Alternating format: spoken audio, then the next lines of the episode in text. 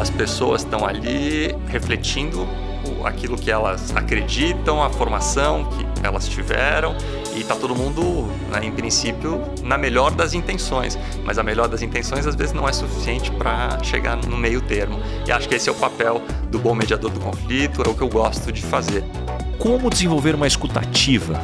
Como extrair o máximo da pluralidade de ideias? E o quanto isso pode potencializar a sua performance no mundo dos negócios? Pega papel e caneta que esse episódio está recheado de lições. Esse podcast é um oferecimento da BMW, líder em mobilidade premium. Esse é o podcast Lugar de Potência. Lições de carreira e liderança com o maior headhunter do Brasil. Afinal, tem 1,94m. Vambora? Hoje eu converso com um convidado que se destaca pela paixão pela inovação, tecnologia e pelo empreendedorismo. Ele tem como característica marcante estar sempre em busca de novos conhecimentos e se desafiar a pensar diferente. Ele é formado em administração de empresas pela FAAP, fez OPM em Harvard, além de diversas especializações na FGV e Dom Cabral. Sua carreira é uma combinação do empreendedor, executivo, conselheiro, investidor e atualmente ele atua como presidente da Lubpar. Esse cara é um daqueles exemplos que faz a diferença por onde passa. Ricardo Eide, que demais ter você aqui. Que demais estar tá aqui, né, Baza? E não posso fugir daquela piada. Quem que é o cara que você estava escrevendo aí mesmo, né?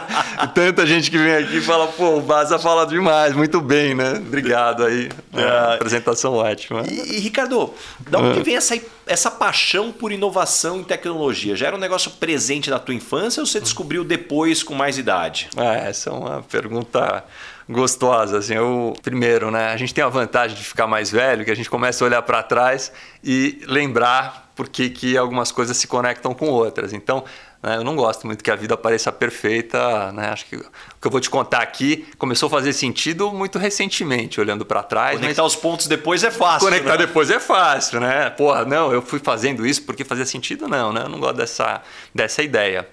Mas desde pequeno eu sempre gostei de montar coisas, montar Lego. Eu tinha, na minha infância, eu sou dos anos 70, é, uns brinquedos que montava com parafuso, chamava mecano.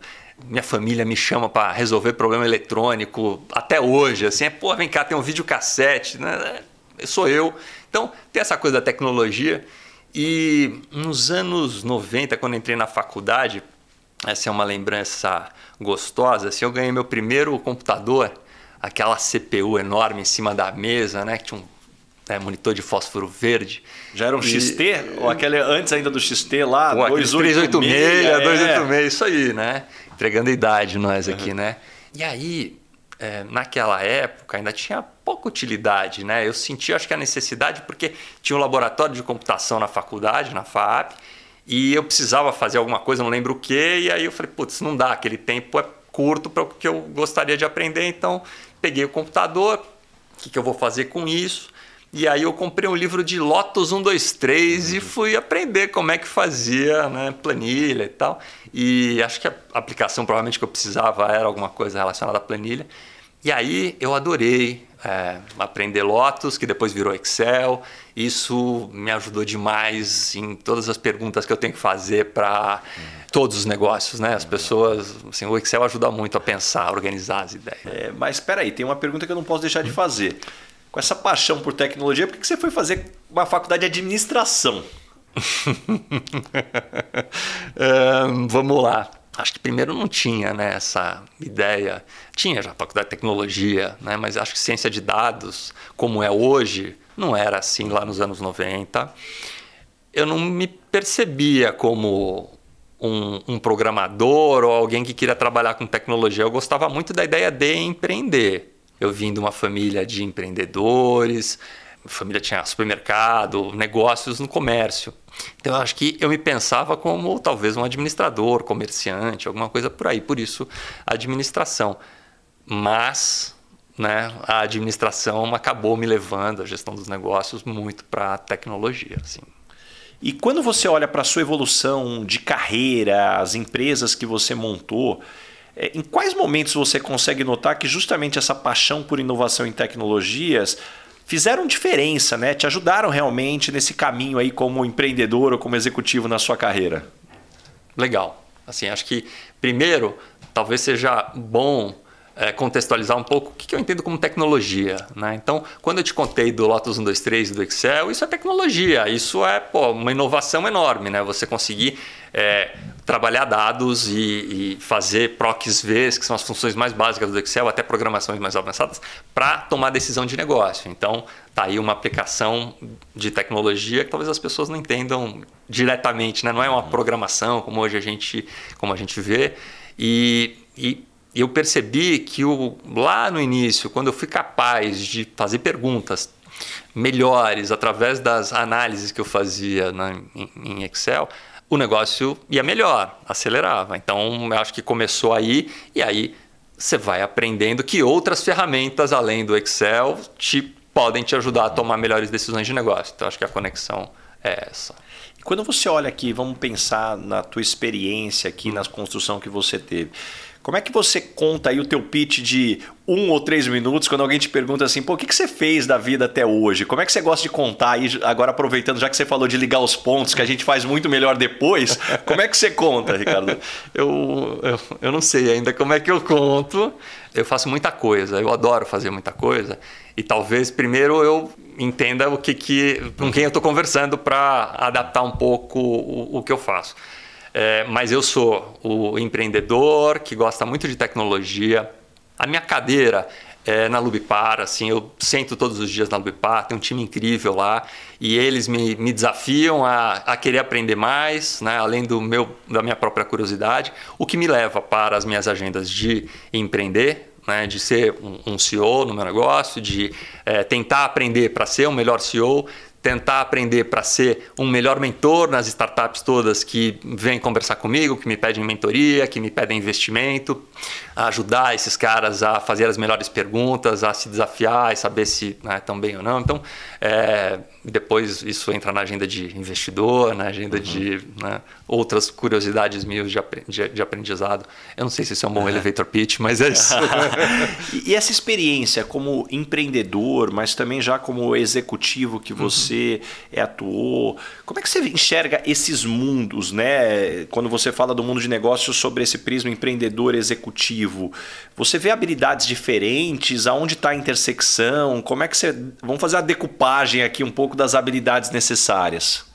Boa, essa é ótima, assim. Eu, é, me, eu sinto que eu sou um melhor executivo, empreendedor, investidor, quanto mais eu tenho informação. Né? Então, eu fui estudar administração, depois eu fui estudar finanças lá no IBMEC. O IBMEC tinha um curso de executivo em finanças nos anos 90 ainda também.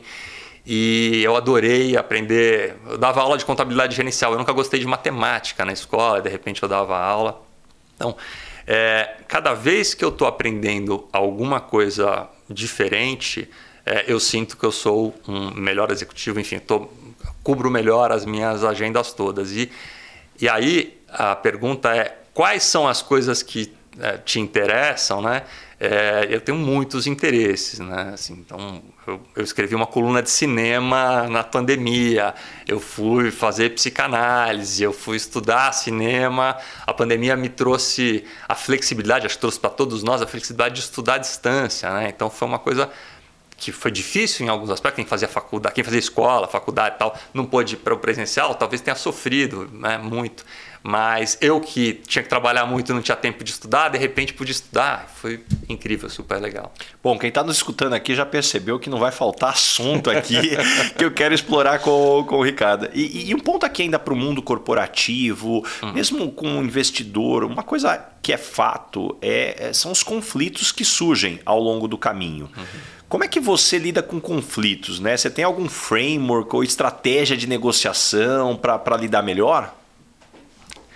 É, eu vou te falar um pouco de, do meu viés para conflito e, e, como é que eu, que eu trato disso. Assim, eu, eu, acho que eu tenho uma história de... Eu sou meio é, neto de libanês, meio neto de judeus alemães fugidos da guerra. Né? Todos vieram para o Brasil. E, e, essa já é uma, uma casa, né? Minha casa era uma casa que vivia um pouco esse conflito, não aberto nem nada, mas né, uma avó olhava para outra e falava, pô, por que, que você está indo na hebraica, né? Eu tinha essa, essa questão. Eu acho que desde cedo eu é, queria é, cuidar para não ter conflito, para as coisas serem harmoniosas, o mais, o mais harmoniosas possível. Então, essa é uma questão que sempre me chamou muito a atenção.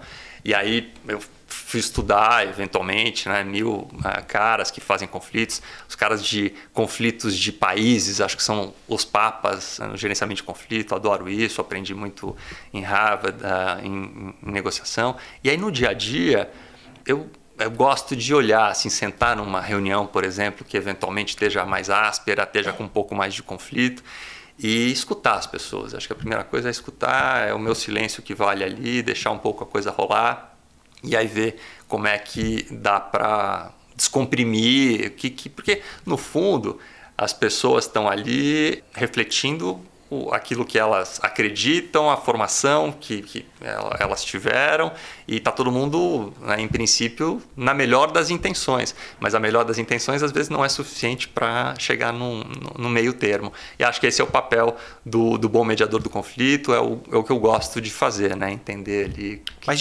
dito isso, existe uma estratégia, porque a gente está falando de uma habilidade da escuta, uhum. o interesse que aí eu, talvez eu puxe um pouco dos soft skills. Tá. Quando a gente fala de estratégia, claro, passa pelas habilidades que você utiliza, mas talvez algum framework, é, algum ponto eu estou tentando explorar aqui, porque eu sei que esse é um tema que você estuda bastante, uhum. do que vem se descobrindo aí para chegar em melhores negociações.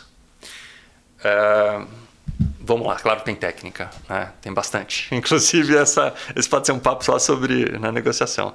Eu acho que parto do princípio de que quem está ali discutindo ideias diferentes quer chegar no, no melhor para a empresa, para a situação em discussão.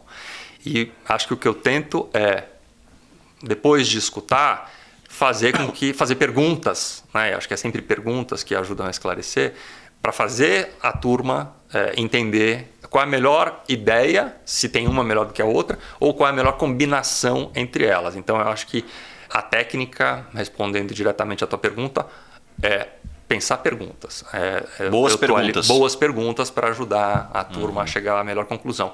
Porque senão eu vou só impor alguma coisa. E aí a impor não, não faz a turma chegar à conclusão, a, né, a, construir juntos. Eu adorei o que você falou, até numa outra entrevista com, com o Stannis, uhum. a gente acabou falando sobre isso, que é ter certeza que todo mundo está partindo do mesmo cenário. Porque se você tem pessoas com um cenário diferente, que vai chegar informação diferente, aí a chance de você chegar ali no, no, no meio comum vai ser ainda mais difícil. Então, esse para mim é um ponto, mas eu não queria deixar aqui de puxar um, um prisma aqui. Você comentou de Harvard, você foi, fez OPM uhum. em Harvard. Pô, um curso super disputado, pô, tem muita gente que sonha em fazer esse curso. E aí o prisma que eu quero tentar puxar, o que, que você foi buscar lá? Mas também o que você encontrou que talvez não estava no radar e você olha e fala, puxa, que bacana, eu queria explorar esses dois aspectos. Eu vou mais uma vez falar sobre como o caminho não é necessariamente pensado, linear, né? Então eu tropecei no OPM, eu vou te contar como é que eu tropecei. Eu, antes de ir para o OPM, é, eu fiz um curso em 2006 é, que Harvard montou aqui no Brasil com a AGV e tal, chamado Building Ventures in Latin America. Então, era um curso de uma semana com porra, a Linda Applegate, que é a, a diretora do, do OPM, e foi um curso fantástico, assim, adorei. Era um, um curso com discussão de casos, como é o OPM. E aí, quando eu terminei aquela semana com a Linda, é, eu cheguei para ela, a Linda uma pessoa encantadora. Ela é diretora do programa há décadas, assim, né? Eu acho que a escola confia muito nela. E eu cheguei na, na Linda, falei, Linda, e aí? Next step, né? Para onde é que eu vou? Ela falou, pô, você é o perfil para o OPM. Acho que ela estava vendendo ali o OPM também, né? Fez e o pitch fez dela. Fez o pitch dela, né? O elevator dela. E, mas aí eu fiquei com o OPM na cabeça. Então isso foi em 2006 e quatro anos depois, enfim, mil coisas aconteceram. Eu fui amadurecendo aquela ideia e em 2010 eu fui para o OPM. E ali, a hora que você pensava do momento que você estava vivendo, você foi buscar algo específico que você precisava desenvolver? Ou é, você falou assim, putz, deixa eu, deixa eu ver aqui habilidades que eventualmente eu vou precisar? É, vamos lá. Acho que primeiro eu sempre gosto de estar em sala de aula. Acho que a gente né, precisa de conteúdos externos para ajudar ah, no dia a dia. Então essa, é, esse é um desafio sempre. E o OPM estava lá como uhum. um, um, uma oportunidade muito legal para ter este conteúdo num período mais longo. É, eu fui então buscando, acho que isso, mais conhecimento prioritariamente. E aí quando eu cheguei lá eu descobri que sim, tem muito conhecimento, é incrível, tem que ler demais. Assim, metade, o, o OPM tem metade do conteúdo em número de casos do MBA. É uma versão acelerada e muito profunda do, do MBA, com os melhores professores da escola, que os caras do MBA vinham às vezes assistir a nossa aula e falavam, pô, esse cara tá dando aula para você. Assim, realmente eles separam a nata hum. dos professores, então é incrível, além da turma toda que assim, só tem gente muito inteligente, todos muito mais inteligentes do que eu. Você fala, nossa, cada pergunta que esse cara. Então, o que eu levo é. Eu fui atrás de conteúdo, achando que eu ia ler e, de repente, né, aquela turma toda participando e como eles constroem a, a, o aprendizado, o jeito de fazer os cold calls todos, né? Ninguém pode dormir na sala. Pô, se você não leu ou está dormindo, pô, você vai passar vergonha lá. Então isso tudo, a dinâmica toda te obriga a estar tá muito presente, enfim, muito aprendizado. E, e qual era o momento de vida do ponto de vista é, corporativo que você estava vivendo? Quando você foi lá? Ah, super fácil, assim. Meus sócios olharam para mim e falaram: você tá louco? Era 2010, o Brasil tava oh, assim, grande, né? Crescendo para. Cristo na The Economist lá voando. É, né? Era esse momento. E eu tinha fundado a Renditrel em 2008. A Renditrel é uma empresa de é, recarga de celular pré-pago. A gente fazia instalação de maquininhas do POS pelo Brasil todo para vender recarga de celular pré-pago. E aquilo, assim, foi um crescimento, foi o maior crescimento acelerado que eu já vivi na vida, seja empurrado pelo Brasil grande, seja porque pô, era um negócio que tinha né, pista para crescer muito. E aí, neste momento, eu resolvi fazer o OPM. Então, estava assim, super tranquilo. Os caras olharam para mim, você tá louco, né? Meu sócio. Falei, não, eu acho que vai ser importante, assim, né? Até para uhum. poder navegar melhor nesse ambiente acelerado. Confesso que não foi sem frio na barriga que eu tomei essa decisão olhando depois, foi muito legal. Assim, me ajudou demais a fazer o J-Curve que a gente estava fazendo ali na Rede Trail. A gente está falando de virada, transformações, algo que eu acho também muito interessante e eu quero explorar. Como é que foi essa virada de empreendedor para investidor? Porque são papéis, assim, principalmente do ponto de vista de atuação ou de diagnóstico, de, de pluralidade, né? Uhum. É, é, de prismas diferentes. Como é que foi isso daí? Boa. Acho que também eu devo isso ao OPM é, quando eu terminei, estava terminando o curso, eu fui conversar com a Linda. Eu tive duas sessões one-on-one com ela, que foram incríveis. Ela realmente uma pessoa incrível, assim, uma dessas que você tem a sorte de encontrar na vida, né? E, e aí eu perguntei para a Linda, Linda, outra vez, né? Tive com você em 2006, você me falou para vir para o PM, e agora? Para onde é que eu vou? What's next? É, what's next, né? E, e aí também tem a coincidência que eu estava me formando e estava vendendo a Rede Trell. Então eu tinha uma dúvida, uma dupla dúvida, né? What's next nesses dois sentidos, nessas duas dimensões. E aí a Linda me apontou a direção de um grupo de ex-OPMers que estavam montando o, o Harvard Angels no Brasil, grupo de investidores anjo de Harvard, de ex-alunos. E, e aí eu imediatamente voltei para o Brasil, me conectei com essa turma, eles tinham fundado o grupo em 2012 e em 2013, assim, já, já me juntei. Então foi assim que eu comecei a, a minha agenda, meu chapéu de, de investidor, né? Então, é isso. Para você que é meu ouvinte aqui, não perca o meu livro Lugar de Potência, uma compilação de lições de carreira e liderança de mais de 10 mil entrevistas, cafés e reuniões durante toda essa minha carreira de 15 anos como Headhunter. Você encontra o link para o meu livro na descrição do episódio e no link da minha bio, no arroba Rick Basaglia. E pensando um pouquinho, né, que eu quero explorar o que, que é o que é ser um investidor. Porque, de certa forma, aqui vou fazer uma piada, mas ficou, virou chique colocar investidor anjo no, LinkedIn, né? Todo mundo é investidor anjo ali. É, a gente vê ali aqueles programas como Shark Tank. Na vida real é assim, o que, que muda? Conta aqui pra gente aqui. Vou abrir o kimono aqui. O que, que é um investidor na vida real? Eu acho que eu sou relativamente recente, um novo investidor. Só há 10 anos, eu acho que é pouco, perto de pô, gente que tem né, uma vida é, como investidor, mas é, acho também 10 anos já me deu alguma experiência. eu vou, eu vou voltar lá para o início. Né? Quando eu sentava nos primeiros pitches da, do Harvard Angels e eu olhava a turma, né, os empreendedores fazendo o pitch deles e tal, cara, eu queria investir em todas. Eu achava tudo aquilo maravilhoso, né? Assim, pô, cada ideia, cada gente inteligente, brilhante, ideias que vão resolver o problema do mundo e tal. Então, a minha experiência como investidor começou assim. E aí, falei, pô, não dá, né, para investir em tudo. Obviamente, né, precisa fazer um exercício aqui de, de síntese. Então, eu percebi, e aí entra, cruza com a minha experiência de aprender. Então, eu, como é que eu aprendo a selecionar esses pitches que, em princípio, né, minha primeira impressão são todos maravilhosos. Né? Então, que perguntas que eu vou fazer, é, aonde é que eu devo focar em cada indústria que vem apresentar. Então, é, não sei se eu respondi a sua pergunta, mas a experiência passa por isso. É um, é um misto de investir com aprender. Né? Então é uma via de duas mãos. Eu, ao ouvir o pitch, estou ali né, me desafiando a entender o que ele está falando, pensar na indústria dele, pensar em outros casos que eu já vi. E isso tudo é, demorou bastante tempo para conhecer muita indústria, né? ler, ler, bastante. E quais são as perguntas mais comuns que você gosta de fazer ali para o founder aqui para checar e chegar nos pontos? Ou, ou, se é que tem alguma pergunta aqui que é uma intersecção que normalmente você faz? Eu você falou primeiro do Shark Tank, né? Assim, eu não gosto do Shark Tank no, naquele modelo de ser áspero com o investidor. Então, primeiro, né, para falar um pouco do meu jeito de me relacionar com os empreendedores, eu gosto muito de tentar ser construtivo, né? de fazer perguntas que ajudem ele a pensar se o negócio dele está bom ou não, e não ser um, um, esperto dizendo, ah, você não pensou nisso ou não pensou naquilo, acho que não, não, não, agrega, não agregaria nada, né? eu só é, criticar, pelo contrário, acho que eu posso ajudar bastante ao ele fazer o pitch. Depois se a gente vai continuar ou não, e eu continuo às vezes acompanhando empresas por um, dois, três anos, vou investir lá na frente tal, porque tem uma, um tempo de maturação. Né? Mas, Acho que as perguntas que eu gosto de fazer é depois que o, o, o pitch está feito e eu fiz perguntas esclarecedoras ali, são perguntas mais técnicas a respeito do negócio.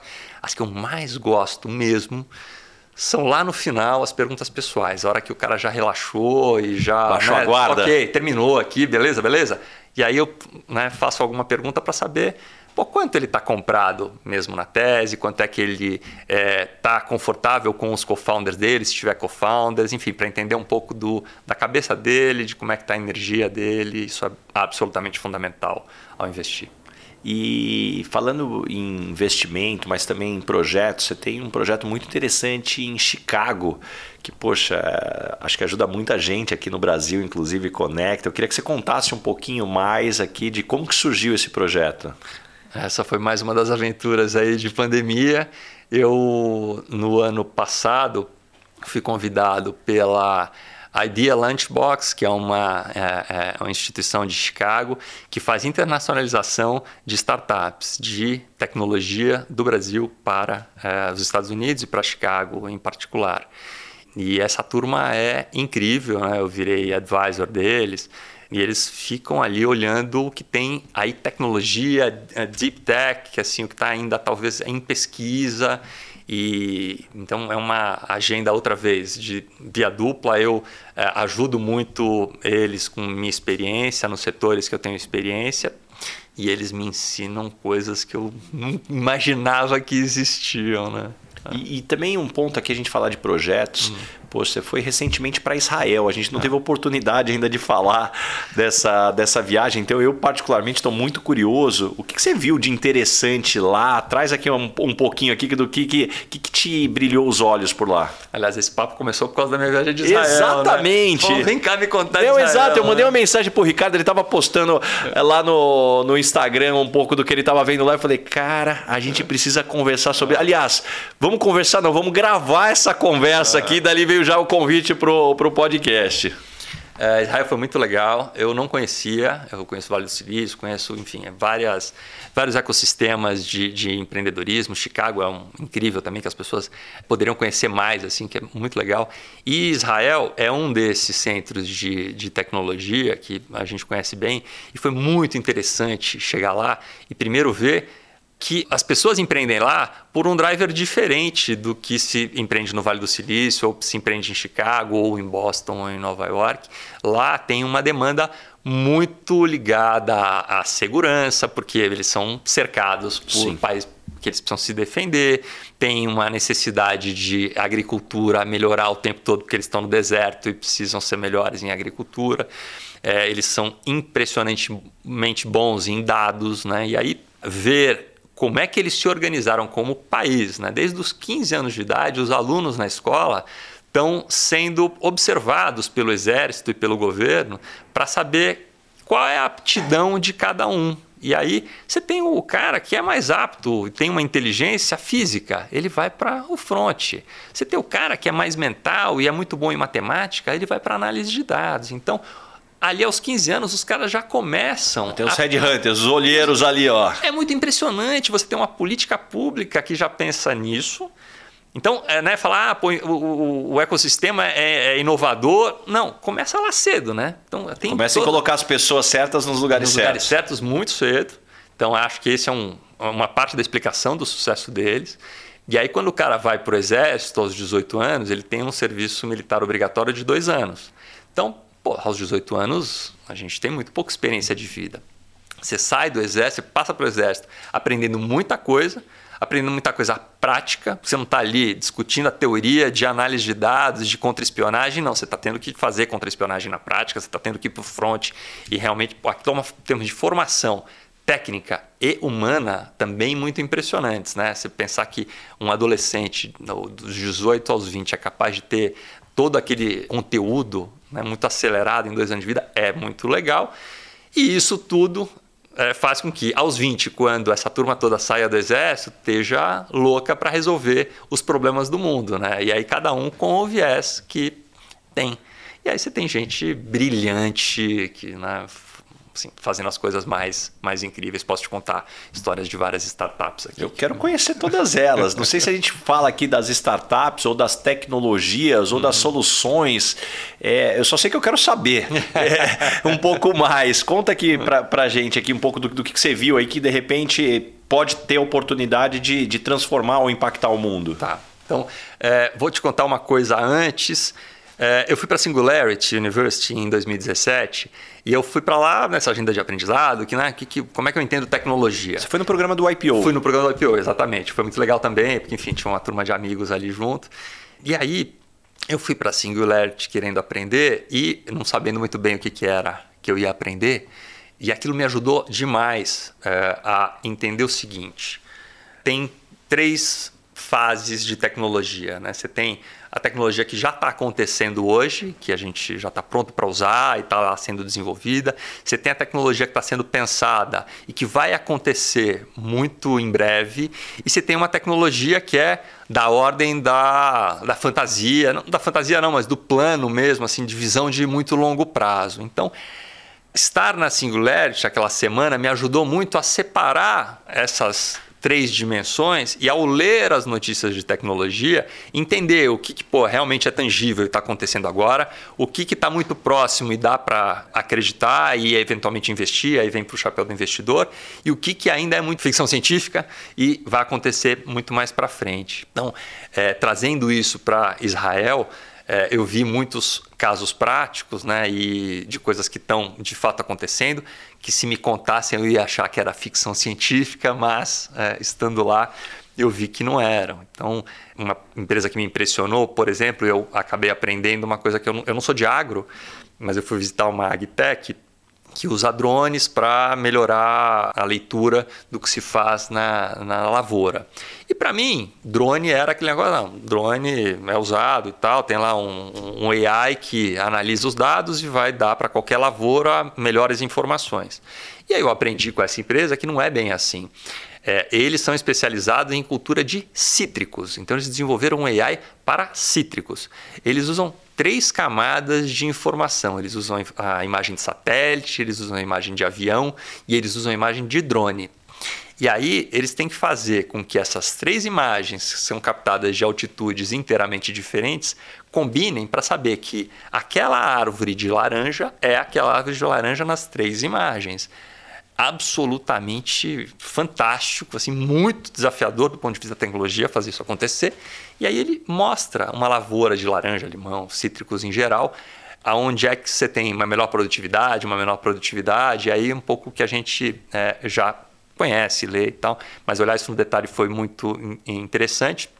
E o cara que criou esta empresa trouxe essa te tecnologia depois de 28 anos servindo o Mossad. Então é um cara que conhecia essa tecnologia de usar para identificar o inimigo e trouxe para a cultura de cítrico. Então você vê a conexão aí do conhecimento no exército. Teve alguma coisa que te assustou? Que você falou assim, puxa, de alguma forma, seja de privacidade ou de transformação, que você falou assim, pô, aqui deu até um frio na barriga.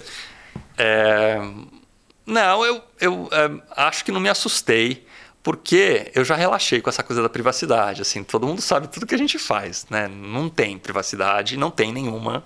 Né? Se alguém estiver preocupado com isso, ainda estiver questionando, esquece. Passa de né? fase. É, vai para a próxima. Então, dito isso, é, eu vi algumas empresas, porque eles são muito bons em, em, em entrar, entender os dados né, das pessoas, eu vi algumas empresas que assim devassam tudo que, você, que a gente faz. E, e tem uma em particular que eu acho que tem uma aplicação fantástica, especialmente para empresas multinacionais e tal, que faz o seguinte: pega a tua foto, grava a tua voz, você lê qualquer texto, e aí permite a um executivo que, por exemplo, tenha que falar a mesma coisa para diversos países a inteligência artificial deles faz com que a, só a foto do executivo, com a voz dele e com o texto, eles juntem as três coisas e o executivo aparece falando como se estivesse falando aqui eu e você ao vivo, assim, num nível de tonalidade muito perfeita, muito perceptível, que como se estivesse mesmo ao Aparece falando. no vídeo ou Aparece em vídeo. Vídeo. Em vídeo. Ele falando. Ele falando. Eles brincaram, eu tava Qualquer lá. um escreve um texto e ali você tem um vídeo. Isso, Em qualquer isso, língua. Isso preocupa, hein? Do que, eventualmente, como toda tecnologia disruptiva, como pode ser usado. Você escreve qualquer texto, você tem o vídeo de alguém falando com a voz da pessoa aquele texto. Eu te contei a versão positiva, Claro. o uso do bem. É isso. Você acabou de pegar. Tem o uso inteiramente Uhum. do mal pode ser feito com isso, né? Então, Esse podcast tem um oferecimento de Michael Page, líder em recrutamento e seleção de executivos no Brasil e América Latina.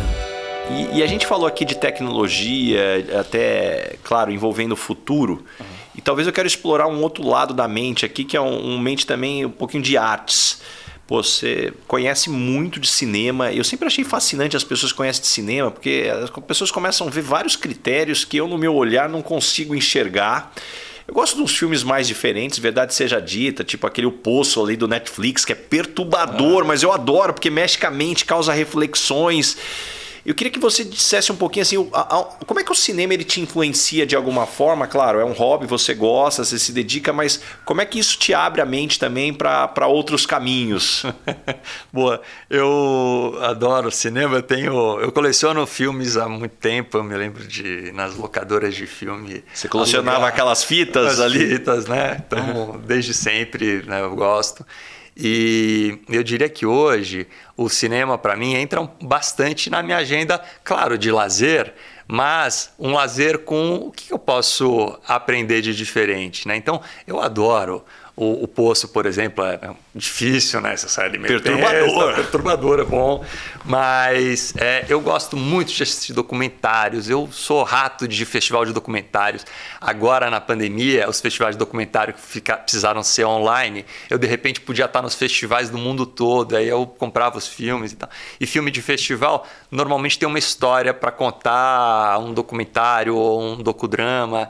E eu então é, assisto filme muito para minha agenda de entender o mundo, entender o que está se fazendo nos lugares mais variados. Né? Eu assisti na pandemia filmes sobre ah, eleições na África, eleições em países que estavam ali com ditadores e que iam fazer primeiras ele- eleições livres, como é que eles estavam eh, lidando com aquilo. Assisti filmes sobre eh, educação e como a tradição oral no Mali é passada de pai para filho e por gerações, assim, e aí você está falando de educação, que é uma agenda tão importante. Então, eu busco muito os filmes de lazer, adoro ir com meu filho, com minha mulher, né, ao cinema, e busco também muito esses filmes que me ajudam a entender o mundo aí. Você citou aí alguns, mas não posso deixar de perguntar aqui. Deixa umas duas ou três indicações aí do que você gostou, que é. para você foi bacana aí. De repente as pessoas que estão nos escutando aqui estão como eu aqui querendo saber. Pô, agora você me pegou, né? Mas vamos lá. O, o que eu falei de a tradição oral no, no Mali chama Entre Nós um Segredo, de uma brasileira, Beatriz Senhê, e com um malinês, que os dois foram lá uh, ah, para o Mali fazer este filme. Este é um que eu amo, acho que é muito legal para quem gosta e é curioso por educação e por, enfim, tradições em outros países. É, que mais? É, eu, nossa, assisti tanto filme, dura lembrar os nomes, né? e eu assisti um sobre um, um ditador é, terrível na, na África nos anos 70. É, como é que ele chamava? Pô, eu me esqueci. Daqui a pouco a gente lembra é. ele, que a gente chega nele aqui. Uhum.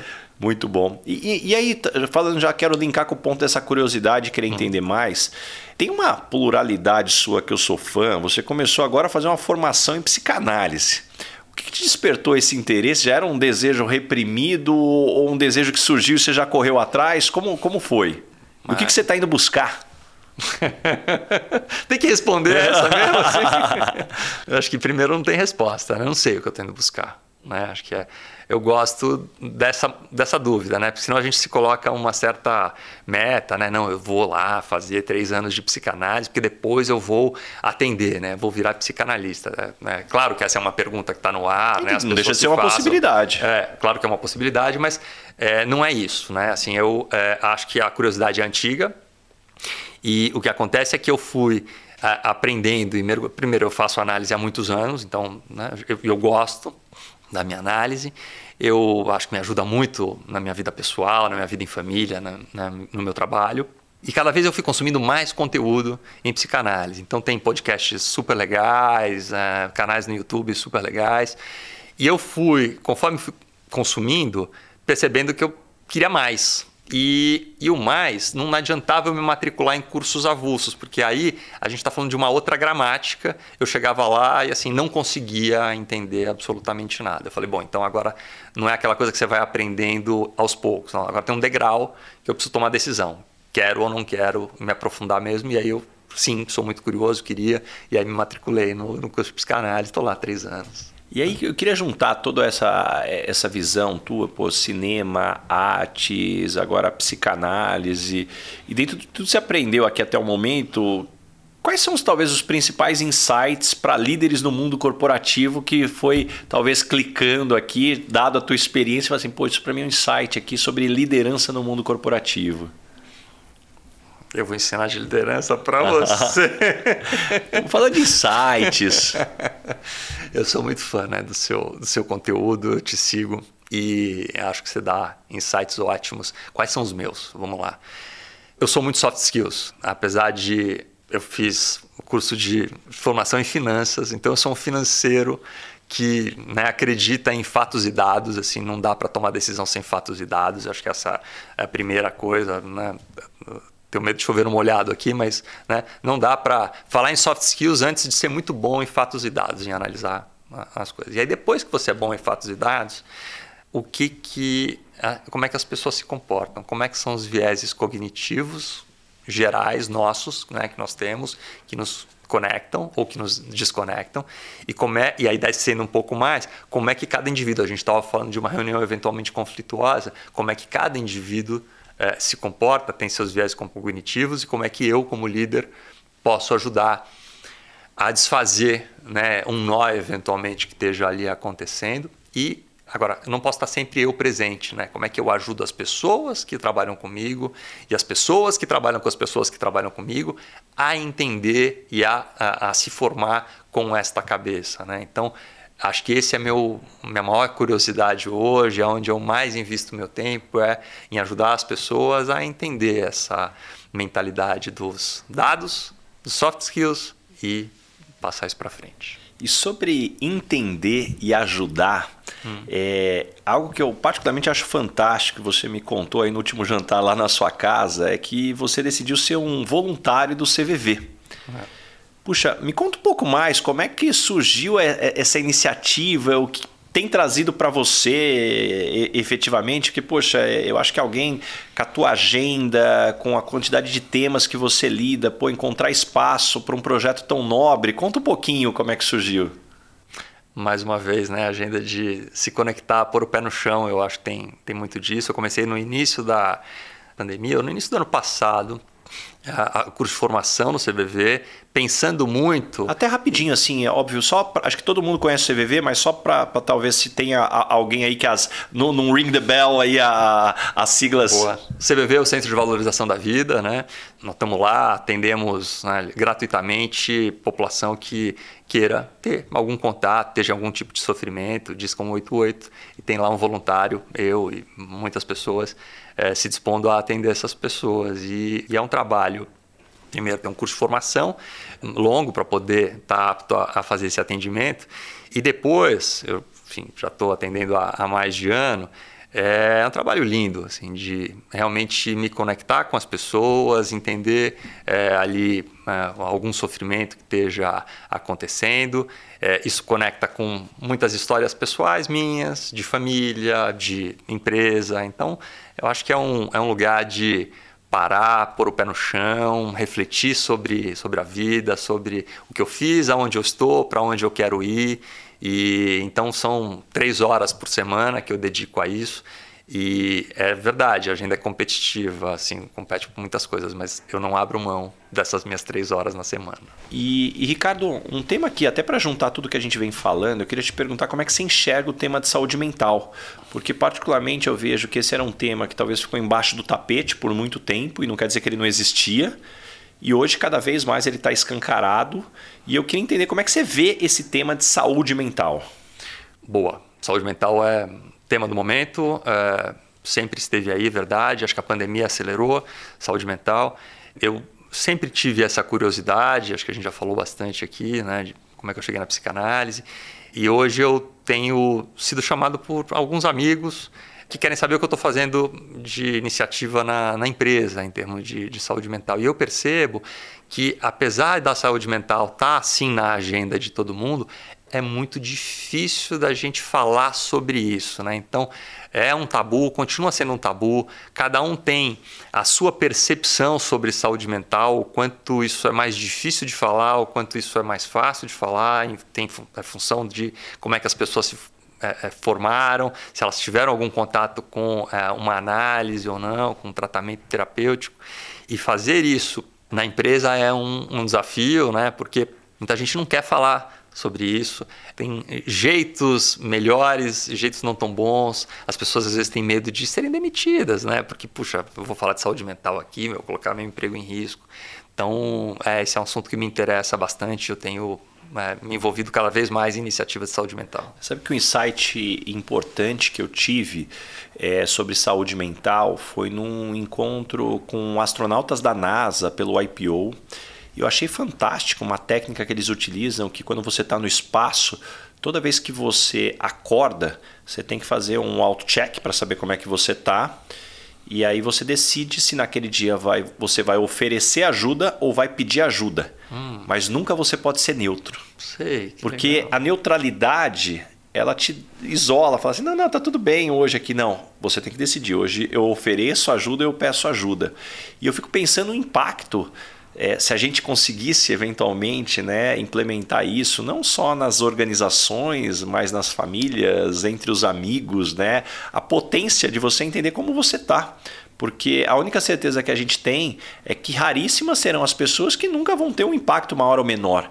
E esse é um processo degradativo porque ninguém tem um burnout da noite por dia. Não me parece que esse é o processo natural. Mas a falta do monitoramento, de trazer o tema para a mesa, isso faz com que a gente, ao não identificar em talvez situações onde seria mais fácil, depois, na hora que você chega numa situação mais extrema, como tudo na vida, fica mais complexo. É difícil. É isso mesmo. Né? Quanto é, antes a gente conseguir é, pensar sobre o tema, se auto-perceber e eventualmente é, discutir, não é nem pedir ajuda, né? É, discutir o assunto, se informar tal, melhor. Né? Então, concordo com você. E como é que você mantém tua mente tão aberta para esse aprendizado? Inclusive, eu acho bem bacana que você é casado com uma artista plástica, que para muitos aspectos eu acredito que ela pensa diferente de você, inclusive. Como que é isso? É, acho que ela tem um, tem, tem, um exercício diário em casa, né? Dela chicotinho assim, pô, vai lá, pensa diferente, brincadeira. É, é muito legal ser casado com uma artista plástica, porque ela pensa muito diferente de mim. Então, isso gera, obviamente, conflitos, né? Em, quando você precisa tomar uma decisão rápida, como é que faz, né? Como é que decide? Porque às vezes o processo de decisão é um pouco mais lento. Mas é tão gostoso, assim, a gente. Eu certamente ajudo muito ela na minha visão mais organizada, neurótica, assim, né? De organizar tudo. E ela me ajuda muito com um jeito solto de pensar através da arte mesmo, a vida. A gente visita exposições juntos e é super interessante. A gente acabou de voltar de duas exposições na Alemanha, em Kassel, que tem lá uma exposição a cada cinco anos que a documenta que acontece em Kassel, e depois a gente foi para Veneza, para a Bienal de Veneza. Foram duas semanas só olhando arte. A Yara gosta muito do fazer arte, de como é que uma obra é, é feita mesmo. Né? Concebida né? e depois construída. Concebida e construída, mesmo executada, né? do ponto de vista plástico. E eu sou muito interessado pela motivação do artista, né? o que levou ele a fazer até aquela ideia. Tá? Então, a, a gente está lá olhando a mesma obra e pensando de formas diferentes. Aí ela conta para mim sobre o que ela está enxergando naquela obra e eu conto para ela sobre o que eu estudei, li e tal. Sobre... E aí é muito legal. E para a gente fechar esse bloco, como é que você organiza a curadoria do que você quer aprender? Essa é difícil, né? Porque é bastante coisa que dá vontade de aprender, bastante curso que pipoca o tempo todo. Eu tenho tentado assim focar no que hoje eu estou investindo vai lá na psicanálise, então os cursos que é, giram em torno disso. Eu preciso estar muito bem informado em tecnologia, então também tem alguns conteúdos de tecnologia, algumas fontes que eu uso. Eu acho que é isso, né? Um pouco é, o exercício das escolhas, né? O que, que eu é, quero fazer e aí, portanto, abrir mão das. Você pega outras... os temas macros ali, é. primeiro identificar isso e depois você vai. Para quais fontes? Para quais fontes que você identifica. É, e aí precisa ter uma certa disciplina mesmo de manter nisso, porque putz, é muito gostoso, tem muita informação por aí, né? Então, um exemplo, eu é, reduzi demais a minha leitura de jornais, né? Eu, é, eu, senti que a leitura de jornais não estava me agregando é, aprendizado, estava me dando um ruído do dia a dia. Né? Então, eu reduzi muito a leitura de jornais e aumentei muito a leitura de conteúdos que vão me dar informação de mais longo prazo, por exemplo. Né? Acho que é um é, jeito. Eu acho interessante o que você colocou, porque eu penso exatamente igual. Uhum. Antigamente, eu era aquela pessoa que me orgulhava de falar, eu leio três, quatro jornais por dia. Uhum. E eu comecei a ver que era, infelizmente, um conteúdo muito perecível e de baixíssima capacidade de impacto para o meu desenvolvimento. E eu falei, pô, tá errado. Eu não posso estar consumindo minha banda mental e o meu tempo, que é limitado, né, para algo que não me desenvolve. De novo, esse sou eu. Né? Também dentro do com que eu trabalho, eu reduzir também não é o impacto. Então, acho que esse é um elemento importante. E, e eu acho que também tem um pouco que a notícia do momento, ela te traz também uma emoção diferente, né? Ela, ela te causa uma emoção diferente que também pode ser aí algo que de repente não é o que você está querendo. É verdade, né? A gente lê uma determinada notícia, dá aquela adrenalina ali e muitas vezes é, ela vai mudar dois dias depois, né? Se eu ler aquela mesma notícia uma semana depois, ela já vai ser história. E, e, e, se a gente viver né, o dia todo em cima dessas, dessas notícias, acho que atrapalha. Estava me atrapalhando. Né? Minha decisão foi. E Ricardo, chegamos agora no momento Headhunter. Qual que é a pergunta que você sempre faz nas entrevistas para contratar alguém para o seu time? Eu aprendi várias aqui né, nas entrevistas que você faz. Eu, eu adoro essas perguntas. Mas é, ela tem. A minha, minha pergunta tem a ver com aquela pergunta que eu faço para o empreendedor. Então, depois que terminou a entrevista, né, eu faço lá todas. Relaxou? Ah, terminou? Terminou. Aí eu faço eventualmente alguma pergunta de cunho mais pessoal e tal, para ver já num momento, depois que o cara relaxou, como é que é a visão dele em relação a esses temas soft skills aqui que a gente está falando. Porque os hard skills, os caras chegaram para conversar comigo, todos eles têm. Né? E que tipo de pessoa não dá certo trabalhando com você? Ah, eu vou dizer o tipo de pessoa que dá certo, pode ser? Vamos lá. Inverter a pergunta. Dá muito certo as pessoas que fazem o que falam. Né? Eu acho que. Walk the talk. Walk the talk, em inglês, é, para mim isso é, é, é, muito importante. Né? Eu, assim, trabalho pode ser uma coisa desgastante, pode ser é, a disciplina do dia a dia, assim, fazer aquele monte de tarefas. Então a gente está falando de coisas bacanas aqui, de inovação e tal, mas no dia a dia não tem tanta inovação, tem muita relação. E aí é, tem gente que às vezes desiste e, né, ali no meio e enfim, então os caras que se dão bem comigo são aqueles que têm consistência no walk the talk, cara, que falam e fazem. E quando as pessoas não gostam de você, normalmente qual é o motivo? Porque eu sou direto demais e né, sou sharp, né? E eventualmente isso não agrada a todo mundo. E o que você gostaria de perguntar para o Baza, Headhunter? Baza, é, eu tenho uma pergunta que eu faço para algumas pessoas que eu admiro. Você é um cara que eu admiro. E parece sério assim, não, mas é, eu tenho aprendido muito com essa pergunta, que é é muito solitária a posição do CEO. E então eu pergunto para os CEOs com quem eu converso, quando você está com uma questão importante, difícil de resolver, quem é que você procura para se aconselhar? Essa é a pergunta que eu tenho feito e que eu faço para você, para aprender assim, quem é que é teu conselheiro? Pô, que pergunta legal. Eu acho que eu vou adicionar essa pergunta aqui no meu, no meu script aqui para os convidados. Adorei ela. Você sabe que a primeira coisa que me vem à cabeça, antes de pensar nas pessoas, uhum. é garantir que eu tenho um tempo sozinho para refletir, para fazer um diagnóstico, porque eu acho que a gente vive num mundo que a gente se sente culpado para ter um tempo para pensar. Você olha na agenda ali, tem um slot ali, dois de, de tempo livre, você fala, não, peraí, deixa eu fazer. Peraí, não. Então eu tenho me cobrado muito para, no mínimo, semana sim, semana não, duas horas em horário comercial, eu vou para um café. Eu não quero nem na empresa e nem em casa. De preferência pegar aquele café bem gordo, assim, bem gostoso, com chantilly, assim, para trazer também aquele conforto. E, e, eu, eu seleciono os temas que eu quero refletir. Eu me permito, com o celular no modo avião ali, é, ir refletindo, fazendo as anotações, porque eu acho que a partir daí me dá o diagnóstico e e eu me considero muito privilegiado por ter acesso a tanta gente bacana né? As pessoas falam, pô, Baza, teu podcast é muito legal. Eu falo assim, mas é, é assim, é, é, é mérito do, dos convidados, né? Porque eu falo, a, vida do entrevistador é muito fácil quando você só convida gente bacana, você vai levantando a bola, o pessoal vai cortando. E, e eu acho que esse privilégio é, ajuda muito quando você tem aqui a curadoria. Então eu tenho algumas pessoas, é claro que a minha esposa, sem dúvida nenhuma, é um eixo principal com quem eu converso muito, com quem me faz um, um check de, de consciência, de vaidade é, ou mesmo de excesso de emoção. E a partir daí, poxa, eu realmente tenho muitos amigos aí que para cada tema você vai escolhendo. E eu também gosto de pegar duas ou três opiniões, até para entender prismas diferentes, mas isso é algo fundamental. Mas uma coisa que eu aprendi: não tomar decisão importante no calor da emoção não buscar ajuda de alguém se você não fez o diagnóstico correto, se você não tem as melhores perguntas para fazer, porque senão, além de não resolver, você está desperdiçando o tempo da pessoa.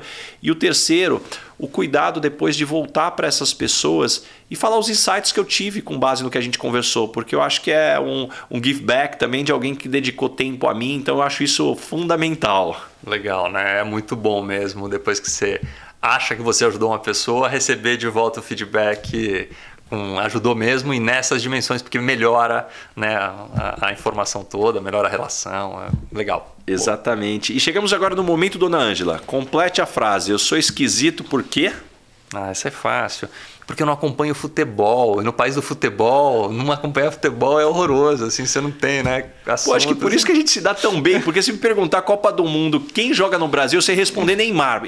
espero que ele não tenha saído, eu não sei. O Abner, ele saiu, continua, então tá bom. A, o pessoal, a equipe técnica aqui tá me dando aqui, ó, a, informação que ele não saiu, senão ia passar mais vergonha ainda, mas é, eu tô totalmente com você nessa. Cara. É, é esquisito, né? Porque, pô, é um piece of conversation, é um, é um, é um, né? um jeito de começar as conversas é. todas.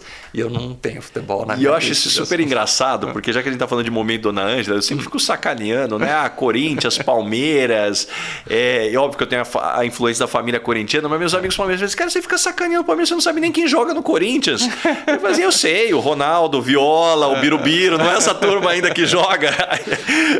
Agora, dito isso, ontem rolou uma figurinha de, de, nos WhatsApp muito divertida sobre palmeirenses, eles fazendo fila assim na, na, na votação, e aí dizendo, tem muita gente indo votar sem título, né?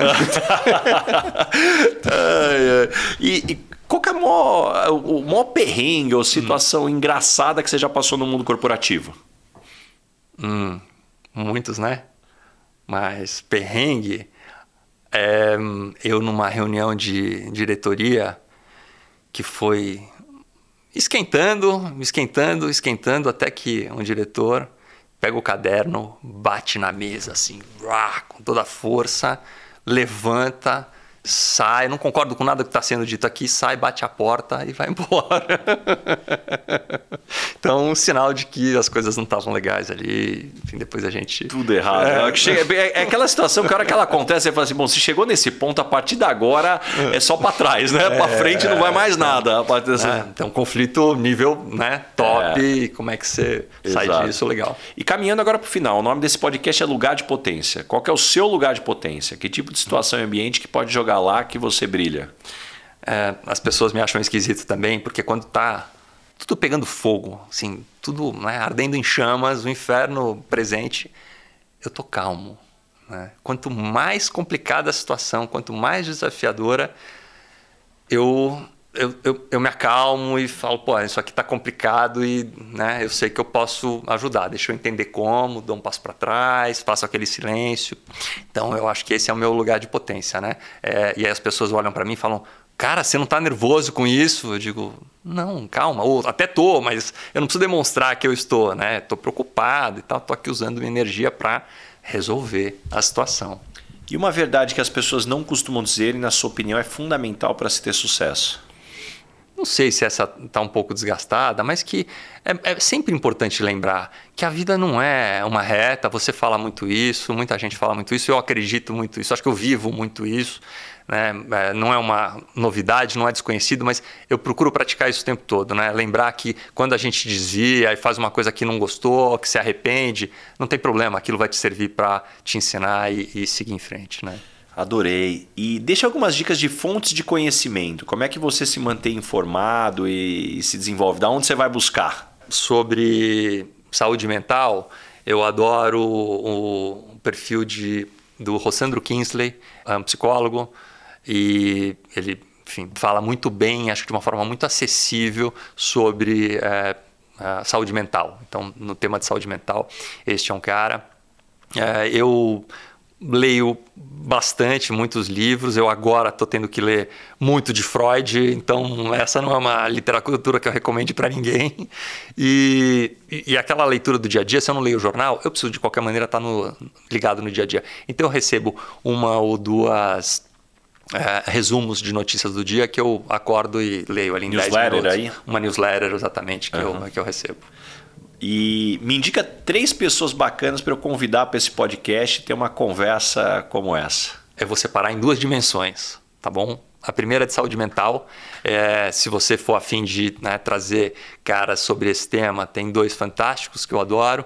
O José Galucci, que é um psiquiatra da, do Instituto de Psiquiatria da USP, papa na matéria, adora dados e, e, e fala né, cientificamente sobre, sobre isso, adoro ele.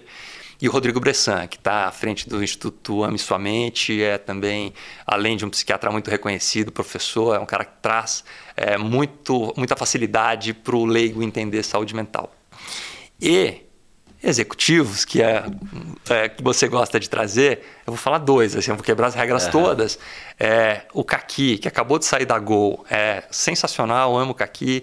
E o Marcelo Tabac, da Faber Castell, também está aqui do lado, inclusive. É, pô, são dois caras que eu assim tenho em altíssima que lista, conta. Hein? Que lista, que top lista aqui. E qual que foi a importância ao longo da tua trajetória de mentores, relação com mentores, ou como que eles vão surgindo? Acho que esse é um ponto aqui que porque dito essa pluralidade que você tem, uhum. como é que você enxerga?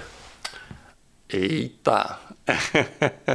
é, eu acho que a gente vai tendo mentores ao longo da vida para cada, cada tema, né? E eu acho que tem. Eu me lembro do meu avô, né, falando é, muito sobre negócio ou fazendo mais negócio. Né? Eu subia lá, ele era batateiro e ceboleiro entre as várias atividades antes de ser supermercadista. E eu me lembro de ver ele fazendo o negócio. Né? Então aquilo acho que me inspirou, talvez seja o primeiro mentor. Depois, já com capacidade de, de fazer perguntas mais estruturadas, tem um tio e sócio, né? o Silvio, que a gente é sócios há 25 anos que é uma cabeça privilegiada, as pessoas chamam ele de Yoda e ele é um Yoda, eu tenho o privilégio de ter ele como meu Yoda frequente, assim, né? Então é um cara que é, continua me ensinando 25 de, anos depois de da gente ter essa relação. Minha mulher, acho que é muito importante também, né? Para me tirar do que eu acho que é confortável, né? Me, me, acho que isso é por aí tem várias pessoas, enfim, que me ajudam muito. E, e para não deixar escapar, como que sua voz interna fala com você? Ela te acalma, te dá porrada, te acelera? Como que é? Tudo isso, né? Em cada momento é uma coisa. Mas é, eu cada vez mais percebo que o meu jeito é um é, é o jeito calmo, é aquele do meu lugar de potência, né? É, eu, eu penso bem quando eu estou acalmado. Quando Sua voz interna é gentil com você? É, nem sempre, né? mas acho que a, o exercício é aprender a escutar quando ela não está sendo gentil comigo, né? Quando eu estou me atacando, quando eu estou exigindo uma coisa que não é natural para mim, quando eu acho que é, aquela situação me pede aquilo porque, sei lá, alguém falou, aí eu paro, penso, então, mas a minha voz interna briga comigo, né? O exercício é tentar trazer para o centro. E aquela pergunta que eu faço para todo mundo que passa aqui, o que é felicidade para você? Hum, felicidade cada vez mais está claro que são os relacionamentos de longo prazo que fazem a gente ficar bem, né? Tá bem hoje e seguir bem para frente. Então, eu sou um cara que adoro cozinhar e eu adoro chamar minha família, meus amigos para cozinhar para eles e bater papo. Então, é um momento que a gente fica no presente ali, né? não está pensando em nada mais a não ser na, nos papos interessantes que a gente pode ter, né? como esse aqui. A gente veio falar de tecnologia, veio falar assim, né? a gente já fez tantas vezes com amigos e família. Esse, para mim, é o. Acho que a felicidade é poder fazer isso consistentemente, vai. Demais. E antes da gente encerrar, Ricardo, eu queria deixar um presente aqui para você. É um presente pela sua participação aqui no nosso podcast, um óculos da Nike, foi enviado pela Machon, o Kitsuda, um amigão do, do IPO aqui, está sempre presenteando. O time dele faz aquela stalkeada ali nos convidados ali para encontrar o melhor modelo aí. Eles são fabricantes e distribuidores dos óculos da Nike aqui no Brasil. Então, agradecer aqui. Olha, ó, Olha só, acertaram aí. Acertaram? Muito bom, muito bom Pô, mesmo. Sensacional. Depois eu vou olhar no espelho. Ah, muito, muito, bom. muito, bom. Adorei, obrigado. Bazar. E, e Ricardo, para a gente é. fechar aqui, como é que as pessoas te encontram? Que projetos que vem pela frente? Deixa a tua mensagem final. Ah, não tem nenhum projeto pela frente, imagina, né? Tô saindo daqui, vou para o aeroporto, para Chicago, passar a semana lá. As pessoas me encontram no LinkedIn, super fácil, eu tô acessível lá e respondo com bastante frequência. É, e acho que assim LinkedIn é o jeito mais fácil de, de me conectar, tá bom? Muito obrigado mesmo, Ricardo. Adorei esse nosso bate-papo aqui. Tenho certeza que todo mundo aqui que está nos escutando uhum. saiu com páginas e páginas aqui de anotações aqui, muitos insights. Muito obrigado mesmo. Obrigado a você. Foi um prazer. Esse foi mais um episódio do Lugar de Potência com Ricardo Basaglia. Não esqueça de assinar o podcast e também indicar, compartilha com todos os seus amigos. E principalmente, se você está escutando através da Apple, deixa sua avaliação lá que eu vou ficar muito grato com vocês. Arroba Rick Basaglia, espero a sua mensagem, qual foi o insight que você teve com esse episódio. Um abraço e até a próxima. Uma produção, voz e conteúdo.